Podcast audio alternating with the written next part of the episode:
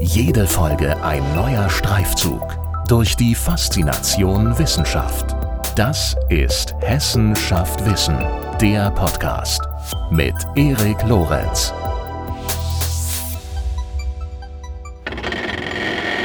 Das hier ist das Knarzen einer Bremse. Und das ist eine Geige. Klingt auch nicht unbedingt viel, viel angenehmer, muss ich zugeben. In diesem Gespräch hier werden wir herausfinden, was beides miteinander zu tun hat. Und wir werden besprechen, wie das Müllfahrzeug der Zukunft funktioniert. Diese und andere Fragen beantwortet in dieser Folge Professor Holger Marschner. Er ist Professor für Maschinenbau, Kraftfahrzeugtechnik und NVH an der Frankfurt University of Applied Sciences. Er beschäftigt sich also sowohl mit Elektromobilität als auch mit dem Themenkomplex NVH, das steht für Noise, Vibration und Harshness. Und er hat bereits durch kreative Forschungsansätze von sich reden gemacht. Und hier kommen dann wieder die Autobremsen und Geigen ins Spiel. Mehr zu alledem in unserem Gespräch, das genau jetzt beginnt. Viel Spaß! Guten Tag, Herr Professor Marschner. Herzlich willkommen bei Hessenschaft Wissen. Ich freue mich sehr, dass Sie dabei sind. Ja, guten Tag, Herr Lorenz. Ich freue mich auch. In einem Beitrag für das Magazin Technik und Mensch des VDI haben Sie 2019 mal äh, folgenden Absatz geschrieben. Die effektivste Mobilität ist sicherlich die virtuelle, bei der man das Haus gar nicht mehr verlassen muss. Im Zeitalter schneller Netze reicht es mittlerweile aus, sich eine Datenbrille aufzusetzen, um mit dem Gesprächspartner am Küchentisch bei einer Tasse Kaffee die Neuigkeiten zu besprechen oder an ganzen Meetings teilzunehmen. Wer sich bei dieser Schilderung an das Holodeck aus dem Raumschiff Enterprise erinnert fühlt, mag realisieren, dass die ultimative Form der Mobilität, nämlich das Beamen, nach wie vor ein Wunschtraum bleibt. Aber bis auf diese Ausnahme sind die Aussichten in Anführungszeichen faszinierend. Zitat Ende. Äh, dazu mal zum Einstieg zwei Fragen. Zum einen, sind Sie denn nach einem Jahr Covid-19-Pandemie immer noch so angetan von der Möglichkeit, dank schneller Netze virtuell an Meetings teilzunehmen? Ja, ein Schelm, wer Böses dabei denkt. Das war hm. der Ausblick. Äh, natürlich war, als ich das geschrieben habe, äh, die ganze Covid-19-Geschichte noch überhaupt nicht absehbar. Ja. Aber das habe ich geschrieben vor dem Hintergrund, dass wir natürlich jetzt langsam anfangen müssen, äh, an die Umwelt zu denken und alternative Mobilitätsformen kreieren müssen. Und ähm, das macht man eigentlich in der Industrie, weil Reisen teuer und langwierig sind ja schon sehr lange. Und auch im Hochschulbereich hatte die Online-Lehre auch vor der Pandemie schon Einzug gehalten. Und da sind das natürlich ähm, ultimativ gesehen oder die wirkungsvollsten Mechanismen, um äh, die Umwelt zu schonen. Also was dementsprechend geblieben ist, das merkt man ja schon an Ihrer Antwort, ist die Faszination, ist das Interesse für und an den Aussichten auf, in Zitat, faszinierende Formen zukünftiger Mobilität. Was begeistert bzw. was fasziniert Sie denn, mal vom Holodeck und äh, vom Beamen abgesehen ganz besonders, wenn Sie über zukunftsweisende Mobilität nachdenken? Als ich ähm, Kind war und so die ersten Bücher, Bilderbücher, Lesebücher hatte, da hat die Zukunft im Jahr 2000 gespielt. Und dann habe ich irgendwann, als ich selber rechnen konnte, mal ausgerechnet, wie alt bin ich denn im Jahr 2000? Dann kam ich auf 35. Und da habe ich dann im nächsten Atemzug überlegt, er, erlebe ich das überhaupt noch? Da bin ich doch ein uralter Kreis. Und ähm, ich habe es erlebt, aber es hat sich gar nicht so viel geändert. Ne? Es ging aus der Perspektive ähm, eines Kindes so aus den 60er, 70er Jahren ja bis dahin rasend schnell. Und äh, wenn wir mal zurückblicken, äh, wo kommen wir denn her, dann muss man eben erkennen, dass wir 100 äh, Jahrhunderte lang Schiff gefahren sind. Dann im 18. Jahrhundert äh, waren die Kontinente entdeckt. Im 19. Jahrhundert kam die Eisenbahn, hat auch 100 Jahre gedauert. Und im 20. Jahrhundert kam äh, das Auto, das Flugzeug und äh, sogar die Raumfahrt. Und das war in 70er Jahren alles fertig und abgeschlossen und dass es nicht so weitergehen kann. Ja, dessen war man sich irgendwie äh, im Unter äh, schon bewusst, aber man wollte es nicht wahrhaben. Man hat gedacht, jetzt im Jahr 2000 da schweben wir alle durch die Luft. Und ähm, dem ist nicht gekommen. Also was Sie vorhin erwähnt hatten, äh, das Beamen ist natürlich immer noch Utopie, das bleibt wahrscheinlich Utopie, aber alles andere, das virtuelle Kommunizieren, was wir jetzt machen, äh, ist ja schon gekommen. Und jetzt ja. aber äh, Jetzt muss man mal innehalten und überlegen, wie kann es weitergehen. Und man muss äh, erkennen, dass wir für die Umwelt jetzt was tun müssen. Und damit beschäftigen Sie sich unter anderem. Ja. Sie beschäftigen sich mit diversen Themen. Da werden wir jetzt natürlich in diesem Gespräch ausführlich uns drüber unterhalten. Und Sie tun das an der Frankfurt University of Applied Sciences. Und zwar sowohl mit dem Fokus auf Fahrzeugtechnik und allem, was dazugehört, also auch Elektronik, kommen wir noch zu, als auch mit dem Themenkomplex NVH, also Noise, Vibration und Harshness.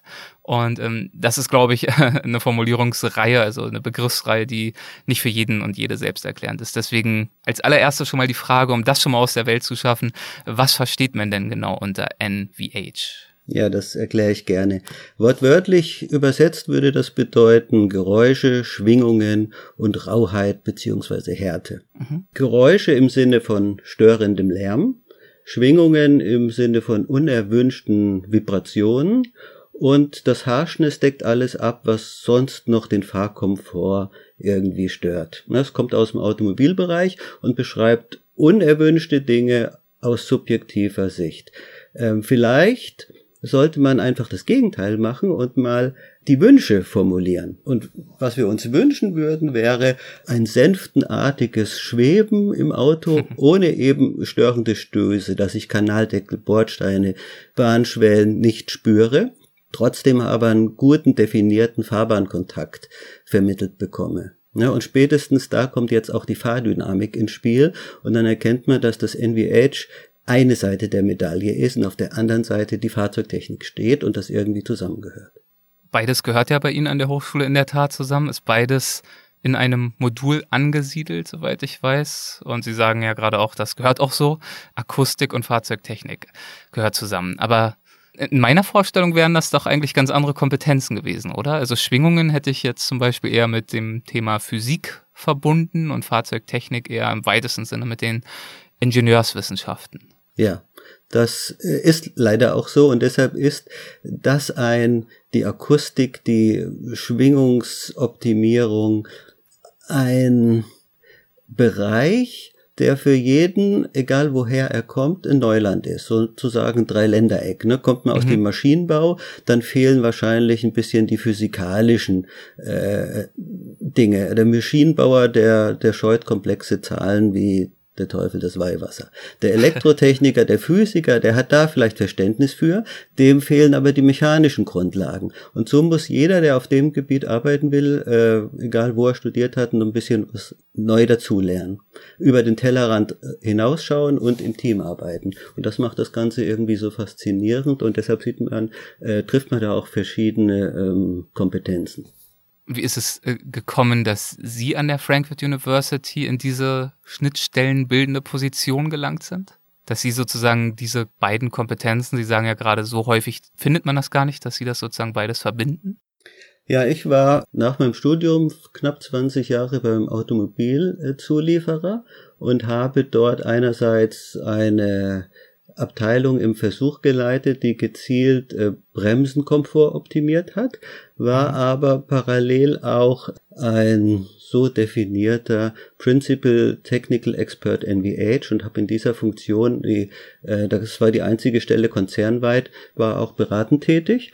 Und äh, das Ganze fing mit einer Mail an unseres Entwicklungsleiters, der mir weitergeleitet hatte, dass an der Frankfurt University, damals war es gerade noch die FH Frankfurt, eine Professur geplatzt war, ein der alte Professor schon in Rente gegangen ist, der neue nicht gekommen ist aus irgendeinem Grund und das Semester wieder anfing und ob ich nicht aushelfen könnte. Und da habe ich spontan gesagt, ja, mache ich gerne, habe dort den alten Professor wieder getroffen, der auch reaktiviert wurde und wir zusammen haben ein Jahr lang äh, das Modul gemacht und das hat mir so viel Spaß gemacht, dass aus dem Jahr dann ein Ruf wurde und dann musste ich wieder beichten gehen zu dem Entwicklungsleiter und sagen, dass ich jetzt wechsle an die Hochschule. also ich habe mir die traurig. Stelle nicht gesucht, sie hat sich mich ja. gesucht, aber ich bin rückblickend noch jeden Tag froh, dass sie mich gefunden hat. Das ist schön. An welchen oder in welchen Studiengängen unterrichten Sie denn diese Themen, die wir jetzt schon angerissen haben und gleich noch genauer besprechen werden? Also das sind, was die fahrzeugtechnischen Themen betrifft, mhm. der Bachelor Maschinenbau, der Master Maschinenbau. Und zwar war das früher so, dass im Diplom-Ingenieurstudiengang die Fahrzeugtechnik komplett gelehrt wurde als äh, Fahrzeugtechnik 1, 2, 3. Da kamen alle Kapitel der Fahrzeugtechnik dran. Ähm, Längsdynamik, Querdynamik, Vertikaldynamik und Vertikaldynamik, also hoch runter, weil ein Fahrzeug ja keinen Freiheitsgrad hat wie ein Flugzeug. In Z-Richtung ist das für den ähm, Fahrzeugtechniker. Kommt es, wenn es hochbeschleunigt wird, auch irgendwann wieder runter und das führt unweigerlich zu Schwingungen. Also daran sieht man auch an der Dynamik des Fahrzeuges, dass es was mit Schwingung zu tun hat oder haben muss. Und das wurde alles in in drei Semestern behandelt und als dann die Bachelor- und Masterstudiengänge kamen, da wurde das aufgeteilt und deshalb finden wir das eben in beiden Studiengängen. Dann unterrichte ich äh, in einem anderen Studiengang Wirtschaftsingenieurwesen, die technische Mechanik. Da ist jetzt die Fahrzeugtechnik nicht äh, einbezogen, aber technische Mechanik als Grundlagenfächer für jeden Maschinenbauer ist da auch Pflicht. Und last but not least im Studium Generale, das ist ein Modul, das jeder Studierende der Frankfurt University besuchen muss, egal aus welchem Fachbereich er kommt. Da bin ich mit den Musikern in einem Modul, das nennt sich Harmonie und Rhythmus. Da geht es um musikalische Akustik, wobei ich sicherlich, äh, sage ich den Studenten immer scherzend, der unmusikalischste in dem ganzen Modul bin. Sehr gut. Ja. Okay, das heißt, ähm, ich habe jetzt schon mal so grundsätzlich den Zusammenhang verstanden zwischen dem ganzen Thema Akustik beziehungsweise Schwingungstechnik und eben auch zum Beispiel der Elektrotechnik, der Fahrzeugtechnik insgesamt. Ich könnte mir ja vorstellen, dass jetzt in diesen Zeiten, da wir auch sowieso einen Bedeutungszuwachs haben beim ganzen Thema Elektrotechnik bei Fahrzeugen, dass da ja die Wichtigkeit des Themas äh, Schwingungen und Akustik ja noch zusätzlich zunimmt im Vergleich zu früher, oder? Weil zum Beispiel der Motor ja viel weniger Nebengeräusche von sich gibt und diese zum Beispiel Bremsschwingungen, wenn wir mal von denen sprechen, eben nicht mehr ähm, so leicht überlagern kann. Ja, genau so ist es. Also der Verbrennungsmotor hat mit seinen Geräuschen und seinen Schwingungen in der Vergangenheit vieles maskiert, überdeckt, mhm. das vorhanden war von anderen Aggregaten, andere Quellen, die der Insasse aber nicht so wahrgenommen hat. Und jetzt fahren wir mit nahezu geräuschfreien Elektroantrieben. Ja, die haben andere Schwingungsprobleme, aber das steht auf einem anderen Blatt. Aber dadurch hören wir natürlich die Quellen, die es vorher die vorher unterdrückt wurden, viel besser. Und es ist nicht nur die Bremse, also eine Bremse kann Dutzende von verschiedenen Geräuschen machen. Ich habe meine persönliche Top Ten, meine persönliche Hitparade der Bremsgeräusche mal erstellt, aber das kann man mit allen Aggregaten machen. Das kann man mit dem Bremskraftverstärker machen, das kann man mit äh, Pumpen machen. Also jeder Zulieferer hat da so sein Problem und wenn man die alle aufaddiert, kommt man auf Hunderte oder Tausende verschiedener Störgeräusche im Fahrzeug. Und die werden jetzt äh, alle hörbar. Und dann hat man natürlich noch das Problem, dass wir, wenn wir einen Elektromotor ins Auto bauen, ganz neue Technik braucht und die alte nicht mehr unbedingt benutzen kann. Beispiel ist der Bremskraftverstärker, der Unterdruck oder der Vakuumbremskraftverstärker, der seinen Unterdruck aus dem Saugrohr eines äh, Benzinmotors bekommen hat. Bei einem Diesel wird schon ein bisschen schwieriger, aber wenn wir jetzt einen Hybridmotor oder einen Elektromotor haben, der nicht mehr nebenher Unterdruck fabriziert, dann brauchen wir eine Unterdruckpumpe und die kann natürlich auch wieder Krach machen. Ja? Und dann geht man vielleicht besser dazu über, eine ganz andere Verstärkungsmaßnahme zu erfinden. Also es zieht alles dann äh, noch weitere Konsequenzen mit sich und das macht es, macht das Arbeitsgebiet für den Akustiker sehr spannend und neu jeden Tag. Krach soll also verhindert werden und äh, das Gegenteil von Krach ist natürlich die Stille und sie haben dazu auch mindestens ein spannendes Projekt durchgeführt, äh, das mir über den Weg gelaufen ist, äh, trägt die Stille auch im Titel, heißt Silent Green und äh, ich möchte dazu nochmal kurz aus Ihrem Beitrag zitieren in Technik mhm. und Mensch und zwar diesen schönen Satz hier. Ein Müllauto ist ein in vielerlei Hinsicht bemerkenswertes Fahrzeug. Zitat Ende. So viel Wertschätzung für das gemeine Müllauto, das finde ich ja sehr sympathisch und kann es auch insofern nachvollziehen, dass Sie ich. kennen auch kind noch nicht meinen ersten Berufswunsch. Können Sie mir gleich erzählen. Also ich muss sagen, ich als Kind, ich fand damals schon ich habe die Müllfahrer immer beneidet, die dann dort während der Fahrt so fast schon actionheldenmäßig hinten auf diesen Trittrosten stehen durften. Aber wenn Sie schon sagen, ich kenne nicht Ihren ersten Berufswunsch, könnte ich mir sagen, dass Sie vielleicht in einer ähnlichen Richtung fasziniert waren. Genau, das war mein erster Berufswunsch. Und ich musste immer, wenn das Müllauto kam, wir haben damals in Darmstadt im dritten Stock gewohnt, rausgucken dürfen. Meine Mutter hat es mir dann irgendwann auch erlaubt, weil ich ja versprochen habe, nicht rauszufallen. Und ähm, sie hatte da wenig Verständnis für. Sie hat dann immer gesagt, aber dann wirst du doch wenigstens der, der vorne fährt. Sag ich, nein, der auf dem Trittbrett fährt. Klar, das war ja das Coole. Sehr gut. Ja, und dieser Kindheitsraum, den habe ich mir jetzt quasi erfüllen können. Wie das? Ja, das da, durch, dieses, durch dieses besagte Forschungsprojekt durften wir tatsächlich mitfahren und auch Mülltonnen leeren äh, bei unseren Messungen. Also es ist ja so, ein Müllauto hat ja keinen Beifahrerplatz. Die Müllautos, die es damals gab und die man heute ja auch noch sieht, die so auf dem normalen LKW-Fahrgestell aufbauen. Da muss der Fahrer jedes Mal hochkrabbeln. Die haben vielleicht drei Plätze, aber die modernen Müll Autos mit dem Unterflur Fahrgestell, in das die Mannschaft so einsteigen kann wie in den Bus. Die können maximal vier Leute aufnehmen und das wird auch in Frankfurt gebraucht, weil in Frankfurt gibt es einen Service, der folgendermaßen aussieht. Der Fahrer fährt das Auto, das ist schon einer, ein Platz besetzt. Dann geht einer vorweg, holt die Mülltonne aus den Höfen, aus den Häusern, stellt sie auf die Straße. Ein weiterer geht hinten nach und bringt die Mülltonne wieder rein und einer leert die Mülltonne. Ja, und äh, bei unseren Messungen, da wir natürlich nicht wussten, wo die Mülltonne äh, geholt werden muss, da wir nicht wussten, wo sie wieder hinkommt, und da wir auch das Fahrzeug nicht fahren äh, konnten, blieb halt nur übrig, dass wir den, die Mülltonne geleert haben. Ja, und das hat großen Spaß gemacht. Wie ist es denn zu diesem Projekt gekommen? Ich nehme ja mal an, dass die, Hauptmotivation nicht darin bestand, jetzt endlich mal auf diesem dritten Brett dort mitzufahren.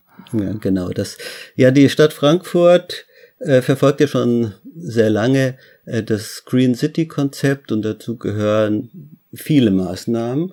Und die Stadt Frankfurt ist auch Teilhaber, nicht äh, Mehrheitsgesellschafter, aber Teilhaber der FES, der Frankfurter Entsorgungs- und Service äh, GmbH. Mhm. Und ähm, die haben sich natürlich auch überlegt und hinterfragt den Müllsammelprozess, wenn die Intention besteht, Frankfurts Straßen sauber zu machen. Und gerade vor dem Hintergrund der Luftschadstoffe, da will man natürlich äh, nicht die Luft beim Müllabholen gleich wieder verdrecken. Ja. Und das war ungefähr vor vier, fünf Jahren startete das Projekt, als die Fahrverbote drohten und man ähm, auch den Lkw-Verkehr, den Nutzfahrzeugverkehr mal analysieren wollte, welchen Beitrag der leisten kann, damit nicht immer nur der ähm, Pkw-Fahrer bluten muss oder das Gefühl hat, er ist derjenige, der ausgesperrt wird.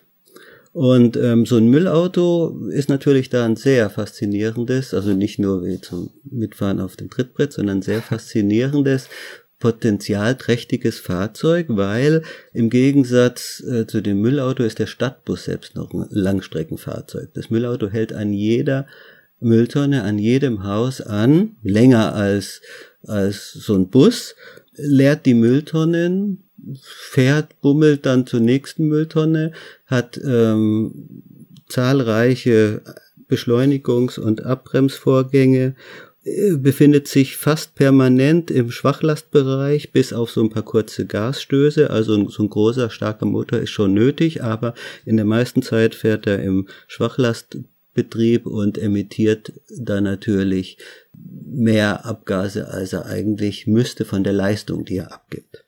Und ähm, ja, da haben wir uns überlegt, was gibt's denn für Alternativen eigentlich? Und es gab noch nicht wirklich vollelektrische Müllfahrzeuge. Das heißt, es gab schon welche, aber die haben nicht alle Anforderungen erfüllt. Nicht, was ich vorhin gesagt habe, dass für vier Personen Platz ist und dass sie ein gesamtes Tageswerk schaffen. Es gab mhm. schon Prototypenfahrzeuge, aber wenn man das ernsthaft erwägt, sämtliche Fahrzeuge zu elektrifizieren, dann muss, müssen die sich nahtlos einfügen in die Flotte und dann muss die Mannschaft natürlich auch damit zurechtkommen. Ja, so ist die FES auf uns zugekommen und hat gefragt, ob wir äh, nicht in so einem Projekt mitmachen wollen.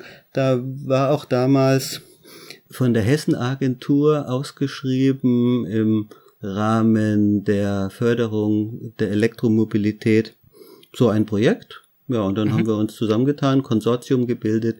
Äh, die FES war der Konsortialführer und wir, die Hochschule, haben zu 50 Prozent da mitgemacht. Also halbe halbe haben uns die Arbeit geteilt. Wir haben das wissenschaftlich begleitet. Wollte ich gerade fragen, was, was haben Sie mitgemacht, außer mitzufahren selber und äh, Hand anzulegen? Also was ja. haben Sie gemessen und ausgewertet? Wir haben im ersten Schritt überhaupt mal ein äh, herkömmliches Euro 6 Diesel Müllfahrzeug nach dem neuesten Stand der Technik mit Abgasmesstechnik ausgerüstet ähm, Verbrauch, CO2-Ausstoß, Abgas, äh, Stickoxide, alles, was Stand der Technik ist zu messen, haben wir gemessen und zwar im realen Sammelbetrieb. Mhm. Nicht, weil wir da irgendwie äh, rausfinden wollten, ob der Hersteller schummelt, sondern weil wir von vornherein schon wussten, dass das Müllauto ganz abseits eines jeden Zykluses äh, betrieben wird. Uns hatte bis dato noch nie jemand gemessen, welche ähm, Schadstoffe denn so ein Fahrzeug in diesem speziellen Fall ausstößt. Und das okay. hat, haben wir fast ein Jahr lang gemacht, weil wir alle ähm, Jahreszeiten mit abgedeckt haben und sämtliche Routen und nicht nur das, also das Anfahren und äh, das Leeren der Mülltonnen. Und ähm, das haben wir in dieser Zeit analysiert. Das braucht man als Basis, wenn man jetzt ein elektrisches Müllauto ähm, verifizieren will und das Potenzial ausloten will, ja zwingend. Auch wenn es ja. noch gar keins gibt. Also man kann ja unterstellen, elektrisches Müllauto äh, fabriziert äh, lokal gar keine Emissionen mehr. dann weiß man wenigstens, was man sparen könnte. So, und dann haben wir aber, weil es verschiedene Ansätze gab, also es gab noch kein serienreifes Müllauto zu kaufen, elektrisch oder alternativ, ohne Dieselmotor. Aber es gab Ideen und dann äh, haben wir das ausgeschrieben deutschlandweit und es hat sich ein Hersteller ähm, gefunden, der tatsächlich ein Fahrzeug anbieten konnte, zumindest nach den Angaben. Das war jetzt nicht voll elektrisch, also es hatte kein kein, äh, es hatte zwar einen elektrischen Antrieb, aber der Strom kam nicht aus einer Batterie, sondern der wurde erzeugt aus einem kleinvolumigen, so PKW, Kleinwagen großen Verbrennungsmotor. Mhm. Und dieser Verbrennungsmotor war auch kein Diesel, sondern ein Gasmotor, Erdgasmotor und hat ist äh, fast konstant permanent in seinem Bestpunkt gelaufen, hat Speicherkondensatoren aufgeladen und die haben die nötige Leistung dann geliefert zum Anfahren beispielsweise, um die Leistungsspitzen abzudecken und äh, die Bremsenergie zurückzugewinnen. Und das ist entscheidend, dass man eben die kinetische Energie nicht wegbremst, in Wärme umwandelt, sondern für den nächsten Anfahrvorgang äh, wieder nutzen kann. Und dann haben sie wahrscheinlich auch wieder gemessen und genau, dann verglichen. Das Fahrzeug wurde dann eben erst ausgeschrieben, gebaut. In dem Jahr, in dem mhm. es gebaut wurde, haben wir gemessen und im zweiten Jahr haben wir dann ähm, das neue Fahrzeug gemessen. Und zu welchen Ergebnissen sind Sie gekommen? Ja, in der Tat kann man mit diesem Konzept rund ein Drittel an Kraftstoff und äh, Energie, Schrägstrich Kraftstoff, obwohl das kein Diesel, sondern Erdgas war, und damit auch CO2 einsparen. Das ist hauptsächlich der Energierückgewinnung beim Bremsen geschuldet und dem konstanten Lauf des kleinvolumigen Motors.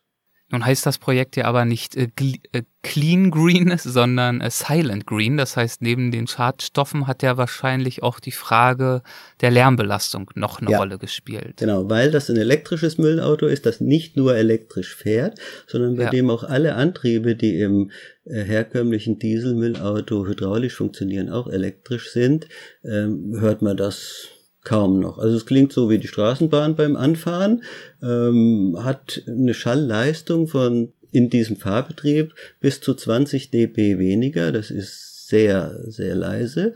aber äh, das Müll sammeln und Einladen selber ähm, kann natürlich nicht groß verbessert werden. Und das war äh, unsere Intention, das auch zu messen im realen Betrieb, dass wir dann abschätzen können, was der Bürger davon hat. Wenn man sich vorstellen, da geht einer vorne weg, macht das Gartentor auf, holt die Mülltonne raus, die äh, hat ja keine Leichtlaufrollen wie ein gutes Bobbycar, die ist ja muss die Bürgersteige runtergeschoben werden, das macht schon Krach. Dann kommt der Lifter, sie wird ähm, eingeladen, der braucht manchmal ein paar Schläge, bis der Müll rausfällt, ne, wenn der verklebt ist und dann plumpst der Müll da in die Tonne, das macht natürlich alles Krach. Und je nachdem, was da geladen oder weggeschmissen wurden, ob Flaschen oder Steine, ähm, kann sein, dass von dem äh, leisen Müllfahrzeug am Ende beim Einladen gar nicht mehr so viel übrig bleibt. Mhm. Okay. Aber da sind wir schon wieder natürlich beim Thema Akustik. Haben Sie auch schon erläutert, äh, wie der Zusammenhang da ist innerhalb Ihres, Ihrer Schwerpunktsetzungen. Und ähm, da habe ich jetzt auch noch mal eine Frage zu und die lautet wie folgt. Was hat, was kann eine Autobremse denn mit einer Geige zu tun haben?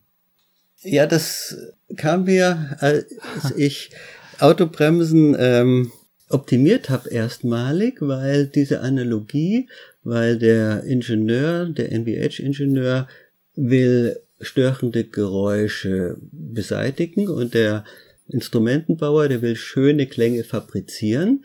Beide haben aber mit den gleichen Mechanismen zu kämpfen. Und ich glaube, ein schönes Geräusch zu erzeugen, ist vielleicht noch schwieriger als eins wegzukriegen. Wobei das Wegkriegen äh, schon schwierig genug ist. Ne? In der Automobilindustrie, man glaubt gar nicht, was für eine ein immenser Aufwand betrieben wird, um diese akustischen Eigenschaften zu optimieren. Und wie das bei einem Instrument ist, das mag ich mir gar nicht vorstellen. Das hat ja Jahrhunderte gedauert, bis eine Geige so schön klingt, ne? Ja. Oder Instrumente so schön klingen. Aber ja. als ich dann an der Hochschule war, kam das äh, auch wieder auf und die Studierenden haben gefragt und ich habe gemerkt, dass es wichtig ist, das Ganze irgendwie auch erklären und demonstrieren zu können. Und da ist die Geige prädestiniert, weil sie erstens das Geräusch permanent und immer erzeugt. Also eine Bremse, die quietscht und knarzt ja nicht immer. Die muss man unter ganz bestimmten Bedingungen betreiben. Und wenn man das sucht, das Geräusch, dann findet, findet man es nicht. Aber wenn man als Autofahrer aus der Garage fährt, dann stört vielleicht schon die erste Bremsung kalt. Ne? Also die Geige ist da geeigneter in der Beziehung. Die Geige führt auch extrem viel größere Amplituden aus. Die kann man makroskopisch sehen. Also der Helmholtz hat ja vor 150 Jahren diese Schwingung, die wir mit der Hochgeschwindigkeitskamera aufgenommen haben, schon über so eine ähm, Mikroskopapparatur beobachtet und beschrieben in seinem Buch. Wir haben die ja nicht neu entdeckt, wir haben die nur gemessen und demonstriert zu, zu Lehrzwecken.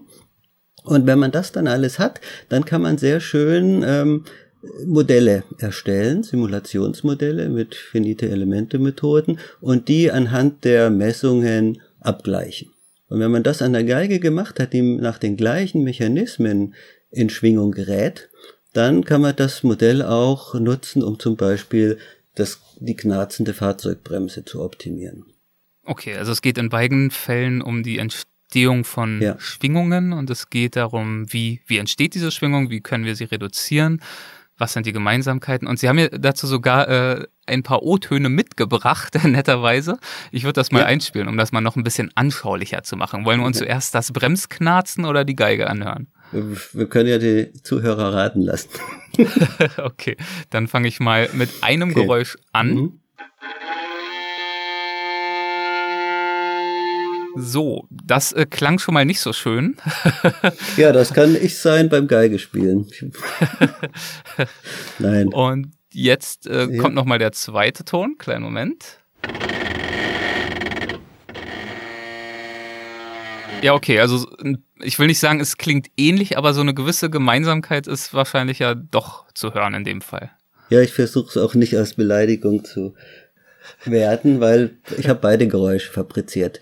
Das eine in meinem alten Studentenauto und mhm. das andere in der geschätzten Geige meines Vaters, der leider schon lange verstorben ist, aber äh, die Geige gab's noch und die habe ich dann bei der Gelegenheit wieder ausgekramt, äh, vom Geigenbauer mal überholen lassen und ähm, damit diese Untersuchungen gemacht. Okay, und nur um es aufzulösen, ich denke, man hat es auch erkannt, der erste Sound war das Knarzen der Bremse und das zweite war dann die Geige. Das klang ja doch dann noch etwas bekömmlicher, auch wenn ich jetzt nicht behaupten möchte, da in Vivaldi gehört zu haben. Jetzt muss ich aber noch erklären, wie ich das ja, gemacht habe. Ja, bitte. Also den, äh, der Geigenton, den wir gehört haben, das war ein offenes G mit mhm. Variation der Streichgeschwindigkeit, aber bei konstanter Anpresskraft. Also ich habe eigentlich das gemacht, was der Autofahrer, wenn er am Hang steht oder wenn er ein Automatikauto besitzt vor der Ampel, stellen Sie vor, die Ampel ist rot oder Sie stehen am Hang im Leerlauf auf der Bremse und lassen jetzt ganz langsam das Bremspedal los. Dann irgendwann beginnt sich das Auto in Bewegung zu setzen. Das heißt, die Haftreibung, wenn Sie die Anpresskraft reduzieren, irgendwann reicht die Haftkraft nicht mehr aus und es beginnt so ein leichtes Slip, so ein leichtes ähm, ähm, Gleiten, Haften, Gleiten. Und das kriegt jeder in seinem Auto hin. Äh, dieses Haften, Gleiten, Haften, Gleiten am Berg, das hört sich ganz ätzend an. Ja? Und das macht die, der Bogen auf der Geige auch, wenn die Geschwindigkeit langsam ist. Ja, der, der Bogen muss ja äh, mit Kolophonium, mit so einem Baumharz eingestrichen werden, damit der Haftbeiwert und der Gleit bei Wert äh, hoch genug sind und sonst funktioniert dieser Mechanismus nicht. Und wenn der Bogen über die Geige streicht, dann nimmt er die Geigenseite paar Millimeter sogar, oder je nach äh, Bedingungen bis zu Millimetern mit. Und irgendwann ist die Haftkraft überschritten, dann schnellt, gleitet die Seite zurück. In der Zeit wandert eine Schwingung äh, durch die Geigenseite vom Bogen bis zum Sattel und wieder zurück. Und ähm, dieses Haften, Gleiten, Haften, Gleiten, das variiert oder wechselt sich permanent ab. Und wenn man dann schnell genug streicht, dann ist die Ausbreitungsgeschwindigkeit dieser Welle in der Seite in der richtigen Phasenlage und der Mechanismus, dieser Anregungsmechanismus äh, der Schwingung kommt dann zur rechten Zeit und dann entwickelt sich ein schöner harmonischer Ton. Diese Schwingung, dieser Knick in der Seite, der wandert nach wie vor hin und her, aber er regt dann oder er beinhaltet viele, viele Obertöne. Also es ist eine Grundschwingung. Ja. Dieses G könnte man ja ausrechnen, welche Frequenz das ist. Mhm. Ähm, mit vielen Obertönen, harmonischen Anteilen. Und das klingt dann schön. Das klingt dann nicht mehr so ähm, abgehackt. Und bei der Bremse ist es ähnlich. Nur auch die schönste Bremse weiß keiner zu schätzen. so ist es leider, ne? okay, also es geht darum, am Ende dieses, dieses, in dem Fall war es ein Knarzen, dieses Geräusch, das wir gehört haben, das Bremsknarzen. Sie haben ja vorhin gesagt, Sie haben so eine eigene Top-Ten-Liste, die haben Sie mir auch zugeschickt mit ganz vielen anderen alternativen zusätzlichen Bremssounds. Das Knarzen ist eben einer davon. Und aus diesem Experiment, wie Sie es gerade skizziert haben, haben Sie dann also Rückschlüsse gezogen, wie sich dieses Bremsknarzen reduzieren lässt. Ja, erstmal welchem äh, Entstehungsmechanismus es zugrunde liegt. Okay, erstmal das Verständnis. Weil das ist ganz wichtig, denn alle der, alle Geräusche von dieser Liste unterliegen mhm. einem anderen Mechanismus. Und man muss zwingend den Mechanismus äh, kennen, wenn man geeignete, zielgerichtete Maßnahmen erarbeiten will. Ist es Ihnen auf dieser Grundlage in diesem Fall gelungen, zumindest Ansätze zu entwickeln, wie das Knarzen verringert werden kann? Ja, wir haben also sogar in dieser Veröffentlichung eine Checkliste abgebildet, wie man anhand der Symptome die Schwingungsquelle, das heißt den Mechanismus, äh, erkennen kann. Mhm. Auch eine Haftgleitschwingung kann auf verschiedene Art und Weisen entstehen. Und eine selbsterregte Schwingung, wo man keinen, die nicht nach dem, diesem Effekt erregt wird, kann aber auch mit haften Gleiten ändern. Und wenn man, enden, Entschuldigung, im Grenzzyklus. Okay. Und wenn äh, man muss das rausfinden, um die richtigen Maßnahmen nachher abzuleiten. Denn die eine Maßnahme oder eine Maßnahme, die bei dem einen Geräusch hilft, die kann beim anderen kontraproduktiv sein. So ist es mit Dämpfung oder Erhöhen des äh, Gleit- oder Haftreibwerts. Das kann für den, im einen Fall gut und im anderen Fall schlecht sein. Es ist äh, im wahrsten Sinne des Wortes oder der Formulierung eine Wissenschaft für sich, äh, die Bremsgeräusche. Und äh, ich finde es wirklich faszinierend. Ich habe darüber noch nie so ausgiebig nachgedacht wie jetzt gerade mit Ihnen und auch in der Vorbereitung und auch diese Top-Ten-Liste, die Sie mir zuge zukommen lassen haben. Also ich schaue hier nur mal gerade drauf, was es noch so gibt neben dem Knarzen. Es gibt noch das Rubbeln, das Quietschen, das Heulen, das Klappern und Klacken und Schleifen und Zwitschern und Knarren. ja, und die sind alle auch, ja? wer, wer das jetzt nachlesen lesen will, die ja. sind alle in dem Bremsenhandbuch äh, mittlerweile veröffentlicht. Meine Studenten damals haben mich gefragt ähm, nach Literaturempfehlungen. Mhm.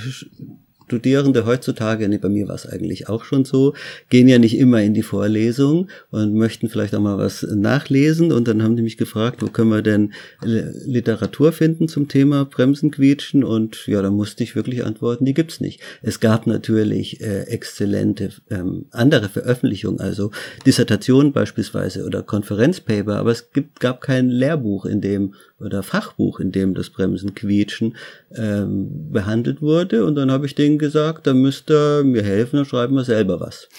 schreiben wir selber eine Veröffentlichung und das haben wir ja. gemacht. Und das, was Sie gerade zitiert haben in dem Bremsenhandbuch, diese, diese Beispiele, das hätte ich auch nicht simulieren können alleine. Also insofern habe ich Studierende eingebunden, Masterstudierende. Einer hat zum Beispiel die ganzen Berechnungen gemacht in MATLAB, der, der nächste hat gemessen mit der Hochgeschwindigkeitskamera und dann ist daraus eine schöne runde Veröffentlichung geworden.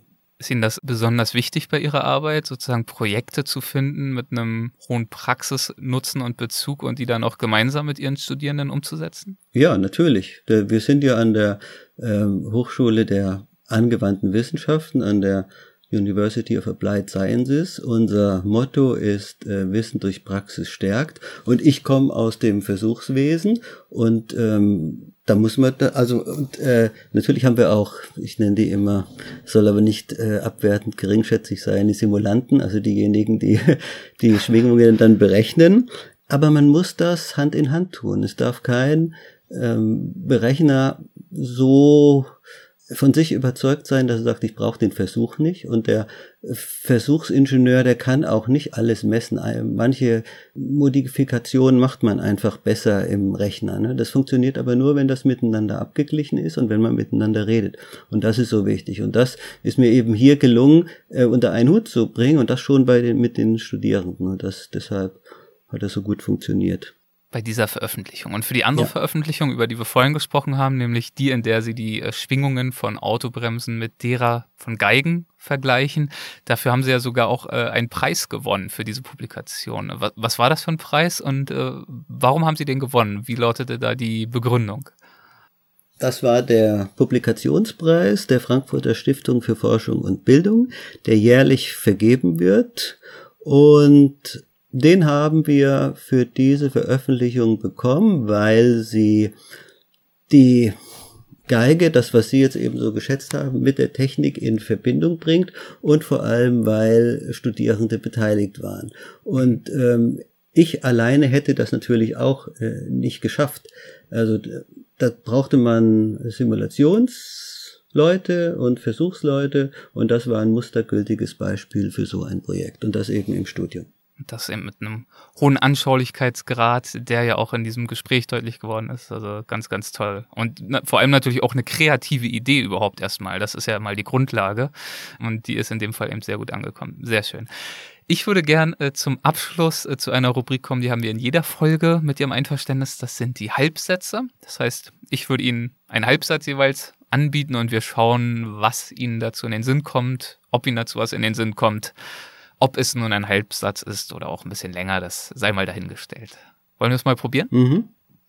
Eine prägende Erfahrung in meiner Karriere war für mich, als ich an die Hochschule kam und gemerkt habe, dass aus ganz anderen Branchen Menschen mit den gleichen Schwingungsmechanismen zu kämpfen haben und man sich da gut austauschen könnte, wenn man einfach miteinander reden würde. Und haben Sie das dann auch getan? Ja, also seitdem, ich mache auch ähm, Weiterbildungsveranstaltungen im Rahmen des lebenslangen Lernens und äh, man glaubt auf den ersten Blick vielleicht gar nicht, dass ein eine zischende äh, Armatur in, im Badezimmer oder eine quietschende Bremse oder eine brummende Luftpumpe oder irgendein anderes Aggregat da Gemeinsamkeiten haben. Und jeder forscht und werkelt für sich isoliert rum, aber mhm. Wenn man sich austauschen würde, könnte man dafür sehr viel effektiver arbeiten. Ganz in meinem Element bei der Arbeit bin ich, wenn? Ich bin eigentlich immer in meinem Element. Ich arbeite Tag und Nacht. Ich träume manchmal von irgendwelchen Problemen. Ich denke beim Wandern zum Leidwesen meiner Frau an irgendwelche, äh, nicht Probleme, äh, Eigenschaften oder Dinge und ähm, bin da nicht ansprechbar. Also ich kann das gar nicht so differenzieren. Ich bin immer in meinem Element. Schön. Meinen Studierenden gebe ich häufig den Rat, mit Lust und Leidenschaft bei der Sache zu sein und die Dinge zu machen und da auch zu studieren, die man mit Herzblut macht. Nicht äh, das Studium äh, ausrichten nach populistischen Fächern oder Fächern, wo man viel Geld verdient, ähm, sondern das, was man gerne macht und der Rest kommt automatisch. Für die Zukunft sehe ich die spannendsten Forschungs- und oder Tätigkeitsfelder in der Fahrzeugtechnik in in einem Mal innehalten, nicht weiter den Superlativen nachjagen, schneller, äh, weiter, höher, sondern sich bewusst machen, was wir in den letzten Jahren erreicht haben und das Ganze jetzt noch umweltverträglich zu gestalten und vielleicht auch mal einen Rückschritt bewusst in Kauf zu nehmen. An Komfort zum Beispiel. Okay, also wirklich den, ja, das Erreichte, den Komfort, die Bequemlichkeit äh, zu verweben mit anderen Anspruchshaltungen, die über das eigene Ich äh, in diesem Moment hinausgehen und auch etwas äh, verantwortungsbewusster und äh, gesamtgesellschaftlicher bezogener äh, ja. zu agieren. Ja, und da kann und soll sich jeder selber die Frage stellen, welchen Beitrag er leisten kann. Ob es nötig ist, ein drei Tonnen SUV zu elektrifizieren und damit in die Stadt zu fahren aber ich schätze all die Alternativen, die im Moment eingerichtet werden. Und zum Beispiel ähm, Spuren für Fahrradfahrer und ähm, Kleinstfahrzeuge, das heißt Fahrzeuge, die viel transportieren können, aber äh, weniger wiegen als der Fahrer selbst, Lastenfahrräder, das sind für mich die persönlichen Favoriten und Highlights momentan. Schön. Und für mich äh, war dieses Gespräch ein Highlight. Es hat mir sehr viel Spaß gemacht. Und ich danke Ihnen herzlich dafür, dass Sie mitgemacht haben. Vielen, vielen Dank. Ja, vielen Dank Ihnen auch. Danke für Ihre Zeit. Tschüss. Hessen schafft Wissen. Der Podcast.